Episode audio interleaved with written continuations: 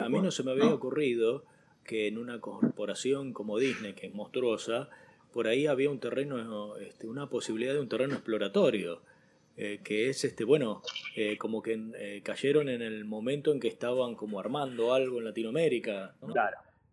Es que es eso es eso. Es el momento donde donde se empiezan a hacer algunas producciones eh, acá, sobre todo en Argentina, en un momento donde también la coyuntura política, económica nacional y regional acompañaba ese proceso, digamos. Entonces, eh, se estaban empezando a producir cosas acá, era barato producir acá, había un mercado que muy creciente acá y en Latinoamérica, porque todas nuestras canciones eran para toda Latinoamérica. Entonces, bueno, eh, como que todo era, era propicio, digamos, para que pasara. Entonces, me parece que hubo un momento donde realmente se dieron cuenta que era algo muy grande, que había crecido un montón.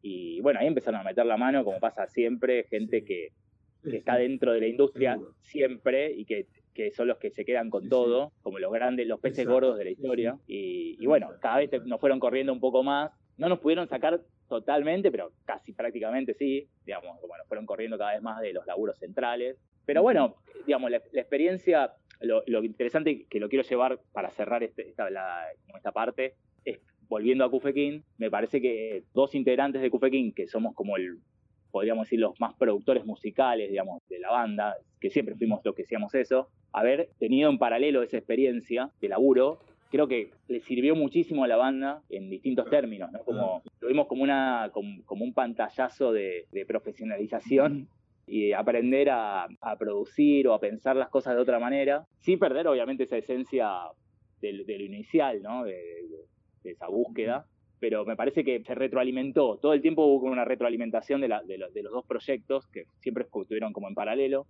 y quizás ahora con el paso del tiempo uno se da más cuenta cuánto una cosa influía en otra. Y de hecho hay canciones, vos me nombraste Jorge, la de la, de la selva, por ejemplo, es una canción que originalmente la compusimos para un juego que era para la tele, y una canción que era casi ni era una canción, era como un juego entre hablado con un poco de percusión, entre hablado y cantado con una percusión de fondo para jugar al eco, digamos, en la tele, y terminó siendo una canción funky que usamos para Cufequín después. Sí, sí.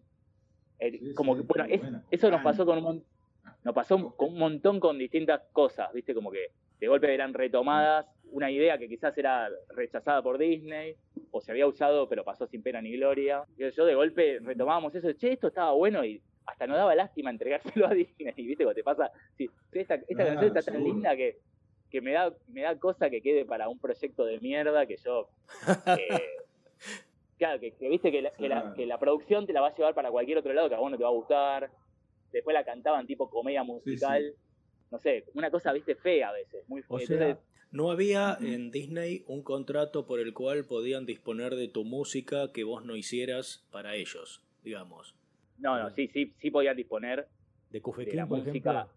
No, no, de Cufequín nada, porque las canciones de Cufequín eh, no eran las, en general, salvo algunos casos muy particulares, no eran las, que presentamos para claro, no había una exclusividad con Disney. Claro, que, Vos como sacaras un disco de Cufequín y ellos dijeran, bueno, esto está bueno, me lo llevo.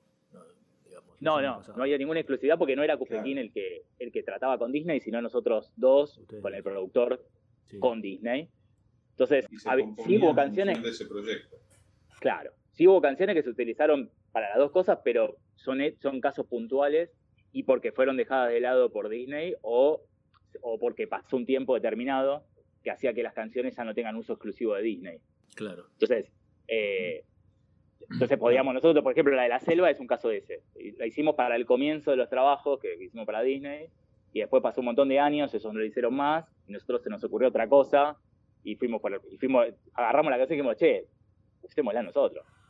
Pero bueno, yo creo que las dos cosas se retroalimentaron y funcionaron bastante bien durante un tiempo ahora me parece, bueno, desde hace un tiempo, no, hace dos o tres años que no, estamos haciendo nada nuevo para Disney. Sí siguen utilizando, algunas cosas siguen saliendo al aire, se siguen usando, pero no hicimos más laburos nuevos, digamos. Se puede decir que hay, que hay canciones de Kufekin o, bueno, o de las que hicieron para Disney que, vienen a constituirse como si fueran clásicos del, eh, en clásicos de ese estilo de música que siguen, como si dijera Manuelita la Tortuga, hay, hay una canción de, de que por ahí trasciende y, sigue, digamos, se escucha como, como clásico, ¿no?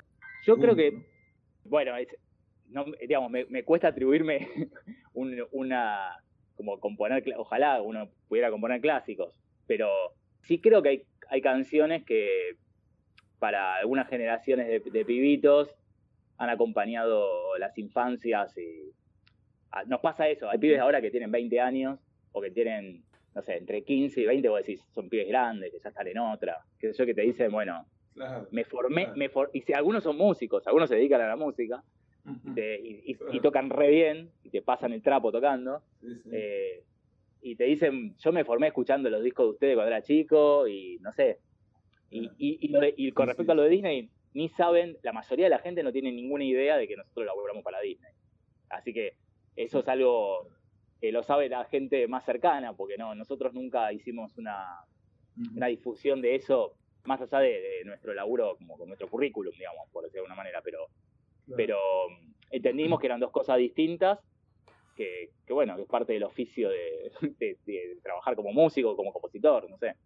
Y tampoco queríamos, tampoco queríamos mezclar a Kufekin, porque venía por otro lado de la búsqueda, en el formato Disney, en el sentido de que no queríamos que, que, Disney quedara como apropia, que a Disney se termine como apropiando de Kufekin, por decir de alguna forma, o que quede demasiado pegado.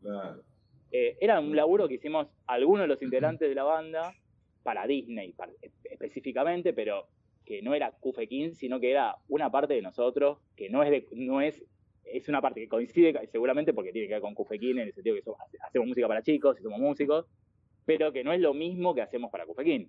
Entonces tratamos de como que respetar esas, como esos lugares, también para que todo funcione bien. Eh, Jorge iba a preguntar algo. No, yo este, leí por ahí que vos haces un espectáculo que se llama Cuentos a cuerda, donde hablas de narraciones para bebés. Me gustaría que nos cuentes de qué se trata. Buenísimo. Bueno, este es un, esto es algo que, hicimos, con mi compañera, con Carla, se llama Carla Bresling, que es, mi compañera y es eh, narradora, es actriz, eh, es cantante. Y ella hacía, se presentaba como narradora, la contrataban y se presentaba como narradora, tiene como una trayectoria haciendo eso.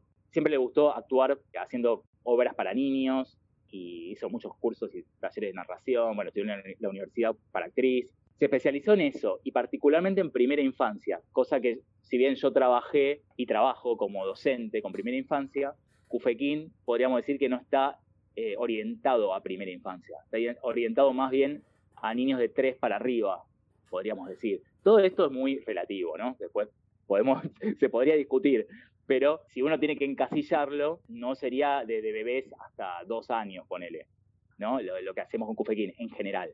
Y bueno, ese mundo lo conocía mucho más mi compañera por su experiencia como narradora. Y a partir de ahí, unos también nos invitaron a una escuela, todo, todo se relaciona con la docencia, ella también es docente. Nos invitaron a una escuela a hacer una cosa juntos y armamos una, como una especie de repertorio que mezclaba cuentos que ella iba narrando con algunas canciones que nosotros preparamos y qué sé yo. Y la cuestión es que nos dimos cuenta que teníamos ahí algo que como que era una especie de espectáculo que teníamos que solamente ponernos a armar y salir a, ver dónde lo podíamos hacer. Eh, y aparte nos parecía divertido hacerlo, ¿viste? Como que nos parecía algo que podíamos compartir los dos, como te pasa, ¿viste? Con una pareja es, es difícil compartir algo que es laboral, porque al mismo tiempo es algo que lo haces en tu casa.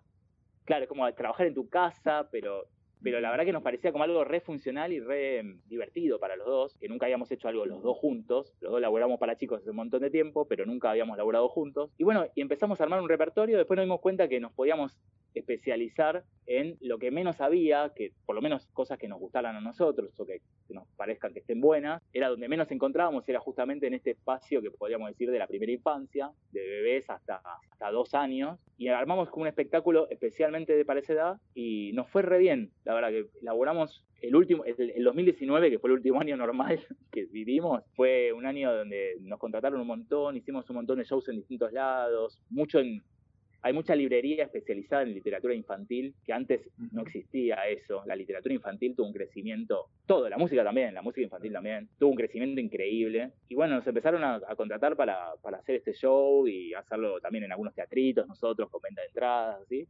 Y nos, fue muy bien, eh, hicimos un montón de funciones, eh, la verdad que estuvo buenísimo y fue para los dos, si bien los dos veníamos trabajando para, el, para el, la niñez, para las infancias, encontramos ahí una combinación distinta, no sé, como interesante. Yo también me, tengo que probar algunas, algunas, algunas facetas que nunca había probado, o había probado muy poco en Cufequín, que es actuar un poco, porque tengo que hacerle como la segunda a ella, que es la que realmente actúa, pero tengo que poder interactuar y, generar situaciones con ella. Entonces eso me obliga, si bien básicamente lo que hago es tocar en, el proyecto, también actúo un poco, entonces es como me propone un desafío que, de algo que yo nunca había hecho. Y aparte tiene, a diferencia de todas las otras cosas donde participé, es mucho más chiquito, más íntimo, es más fácil de, de llevar, más transportable, digamos. Viste, como que como le debe pasar a ustedes en proyectos de bandas que tuvieron, no sé, y, de golpe decís, juntarnos a tocar una vez por semana es un quilombo, ya, poder coincidir los horarios. claro, llevar eh, la, logística de llevarle al baterista, ¿quién lleva al baterista si no tiene auto? y Bueno, todas esas cosas que todo entra en un autito y te lo llevas, subís un... Claro, y es muy, muy portátil y fácil y bueno, y la verdad que necesitábamos quizás los dos un poco de algo. Del plomo. Claro, ¿Qué hacemos con la RT del plomo? ¿Qué hacemos con la RT del plomo? Tal cual. Yo tengo una última pregunta que, volviendo, volviendo en realidad, continuando con el tema de la docencia que Ernesto decía, era qué repercusión aulas adentro había tenido el proyecto de Cufequín y si de alguna manera este, dentro de, la, de lo que es la elaboración de las currículas o de lo que ustedes conocen para el tema de una currícula docente, el, tipo, de, digamos, de, canciones y, y si los docentes apelan eh, al tipo de, digamos, a las canciones o a la música de Cufequín para trabajar en el aula. Está bueno. Mira, también eso podríamos decir que, en los últimos años empezamos a encontrar un rebote muy interesante de eso. Primero está la experiencia nuestra como, como docentes, de que todo nuestro material de alguna manera eh, había, había nacido casi en las aulas, de alguna forma casi a uno se le ocurrió una idea y ya la probaba en el jardín, hacías un juego, se la cantabas a los chicos. Entonces todo el tiempo había como una cosa de probar, ¿no? De, que la vacuna pasara por las fases, ¿viste? Como la fase 1, la fase 2. Claro, sí, sí, sí, sí. Pero después eh, lo que pasó en los últimos años es que encontramos que ese material empezó a ser retomado por distintos lados. Y la gente, no sé, nos, llegaban cosas de, de pibes que, no sé, desde maestros que preparaban para tal fecha una canción, no se invitaban a los padres a tocar y los pibes cantaban, usos múltiples de canciones nuestras re lindos. Y en los últimos, y, el, particularmente en el último tiempo, nos pasó que Mauro y, yo estamos laburando en el proyecto Seguimos Educando de la educación a distancia de este año de la pandemia, digamos. Y Mauro está haciendo de profe de música en la tele, en, en la televisión pública, y yo estoy laburando haciendo lo mismo que él, pero en, radio. Hacemos como clases de música para, digamos, por tele y por radio, para chicos. En el formato de esto de como de una especie de escuela que se adapta a, esta, a este momento, ¿no? Y bueno, ahí nos dimos cuenta mucho más todavía, porque ahí obviamente que aparece parte de nuestro repertorio y obviamente cosas de otros, mucho más también, pero, pero también nos dimos cuenta de, eso que, que, ya venía pasando de antes de la utilización de las canciones y, en distintos lugares, ¿viste? Como es muy loco cuando, te das cuenta que llegaste quizás a, lugares que ni son insospechados, ¿no? Como, y bueno, la, televisión y la radio tienen esa, esa potencia de que a veces decís, bueno, tal canción un día la cantó Mauro, y qué sé yo, y te, mandan un videito de un pibe en Ushuaia disfrazado como el video de la canción. Claro, ¿viste? Cosas que son muy locas. Sí, sí. La, la devolución, que siempre... Claro tan enriquecedor y tan, sí, fortalece. Sí. totalmente. Vamos a, pegar un volantazo, aunque no muy grande. ¿Cómo estás llevando tu cuestión relacionada con la docencia y todo eso en estos tiempos? ¿Cómo ves lo que está pasando con la cuestión educacional? Porque, bueno, Vos sabés que, mi compañera trabaja para escuela primaria, pero vos estás en otra etapa, como más chico, ¿no?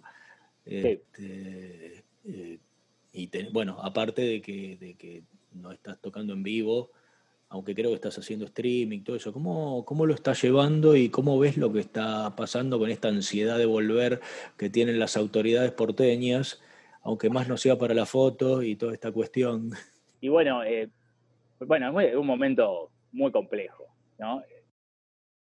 Digamos, por un lado, nos pasó esta experiencia que contaba recién de lo de laburar para la, en mi caso personal, doy clases, ahora estoy dando clases por Zoom en un jardín de infantes, donde tengo laburo hace muchos años, y laburo de sala de 2 a sala de 5 y te laburo dando clases por Zoom desde abril. Así que los pibes se acostumbraron a verme así, virtualmente, y ya yo armo clases pensando en la virtualidad totalmente. Y por otro lado, doy clases desde, también fines de abril, empecé a laburar en lo de la radio, y doy clases de música por radio.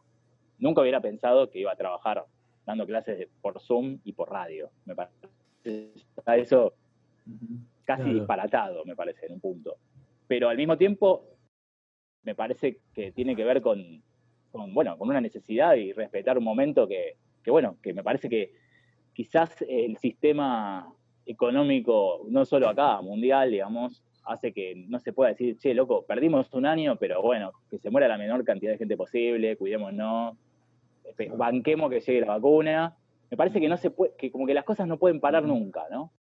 Entonces, todo tiene que seguir como sea, de cualquier manera, y hacer como un como sí, de como, viste, como vivir en el como sí. Como si no, como si se pudiera reemplazar la escuela, como si se pudiera esto, como si no se hubiera perdido el año. En Bueno, a ver, los docentes laburamos como nunca, la verdad, y eso, bueno, tu compañera lo sabe mejor que nadie, seguro. Sí. Bueno, los docentes laburamos como nunca laburamos en la vida porque es un quilombo laburar así. Y encima en tu casa, con todo el quilombo que es. Yo, yo tengo un bebé chico, pero todo, en general todos tienen familia, no, usando tu conexión, tu teléfono, teniendo el, tender atrás, eh, qué sé yo, el bebé todo, que todo ese quilombo, todo ese quilombo lo vivimos como laburar el doble, la verdad. Y al mismo tiempo, me parece que también hay que, hay que bajarle la pretensión a lo que, a lo que se puede hacer. La virtualidad claramente no reemplaza la presencialidad, es lo que se puede hacer ahora, es lo que se puede hacer ahora, y me parece que también es una respuesta a estas intenciones de volver a, lo presencial cuando no están las condiciones de edad para volver. Digamos. Entonces, me parece que también... Claro, es como por un lado decir, banquemos la situación, es lo, que se puede es esto, por ahora, lo que se puede es esto. Ahora, esto no es lo mismo que lo presencial también. Admitamos eso, me parece que también hay algo ahí de... No me parece, a mí, en lo personal, no me parecería tan grave que se dijera, chicos, todo el, todo el mundo perdió un año de clases. ¿Entendés? El que estaba en cuarto año tiene que hacer de vuelta cuarto el año que viene. A mí me parecería lo de menos, honestamente, eh, para mí. Pero bueno, evidentemente el mundo no está preparado para eso. El, tiempo, el tiempo es plata. Digamos. Sí, Entonces, da la impresión como que si algunos piensan que si paran se les termina algo. Entonces no quieren parar ni a palos. La frase se acaba el mundo. Claro. Se acaba el mundo. Entonces, eh, como que hay una cosa de hagamos como que no pasó nada, pero sí pasó y está pasando. Y obvio que, que los docentes estamos laburando, porque ahí también se confunde la cuestión, de decir, a ver, yo banco lo, que estamos haciendo a nivel virtual, pero no porque me guste lo virtual, sino porque no queda otra. Es, sencillo, ¿no? Es una cuestión de... Es que no queda otra, es lo que se puede hacer ahora. Hay que cuidarse, hay que tratar de... y más en un país como el nuestro, que las condiciones a todo nivel no están dadas para bueno, decir, bueno, es escuela. Te dice, no, en Alemania, no sé qué. Bueno, está bien, pero las condiciones económicas de un país no son iguales a la, del otro. Digamos. No es tan fácil sostener el distanciamiento en lugares que no están aptos ni siquiera cuando en, situación de normalidad, digamos. Entonces, eh, toda esa complejidad hace como que todos estemos corriendo detrás de algo que no sabemos bien. Y me parece que estamos en esa. Los docentes nos sentimos, yo estoy más cansado que nunca de, laburar, y no porque tengan mil horas de, de laburo este año particularmente he elaborado mucho más también, otros años, en términos de cantidad de escuelas y cosas, pero creo que es muy, muy desgastante toda la situación y un poco me parece que está bien blanquear que no es un año, es decir, no es un año donde no laburamos, es un año que sí laburamos como la mierda y laburamos un montón, pero, pero no es un año que sea como cualquier otro, no es lo mismo también. Entonces, que yo, a mí me da cosa cuando pienso en los pibes que, o sea, el pibe que está en séptimo y se está perdiendo eh, cursar todo séptimo grado y, el viaje egresado y qué sé yo, o el pibe que está en quinto año. Digo, loco, se merece tener la revancha de tener un, hacer un año normal, ¿entendés? Y, me parece que, la lógica del sistema no, no permite eso. Eso. Eh, y me parece que eso tiene que ver mucho, porque no quiero hablar de algo que esté muy por fuera de lo, de lo, musical o, mi tarea, Pero eso tiene que ver con todo. Eso tiene que ver con, la forma en que, en que, en que, tratamos, nos tratamos entre nosotros, que tratamos a los pibes como docentes. tipo, el pase que sigue no funciona, está mal. Hay que, hay que tratar de hacer otra cosa. Y lamentablemente no, no, estoy, no estoy muy conforme con, lo que está pasando al, respecto, ¿no? Eh, me parece que hay buenas intenciones en algunas cosas, pero es muy difícil. La verdad que un gusto, Ernesto, compartir esta... Bueno, te agradezco y, y a mí me pasa lo mismo, así que la próxima los quiero entrevistar yo a ustedes.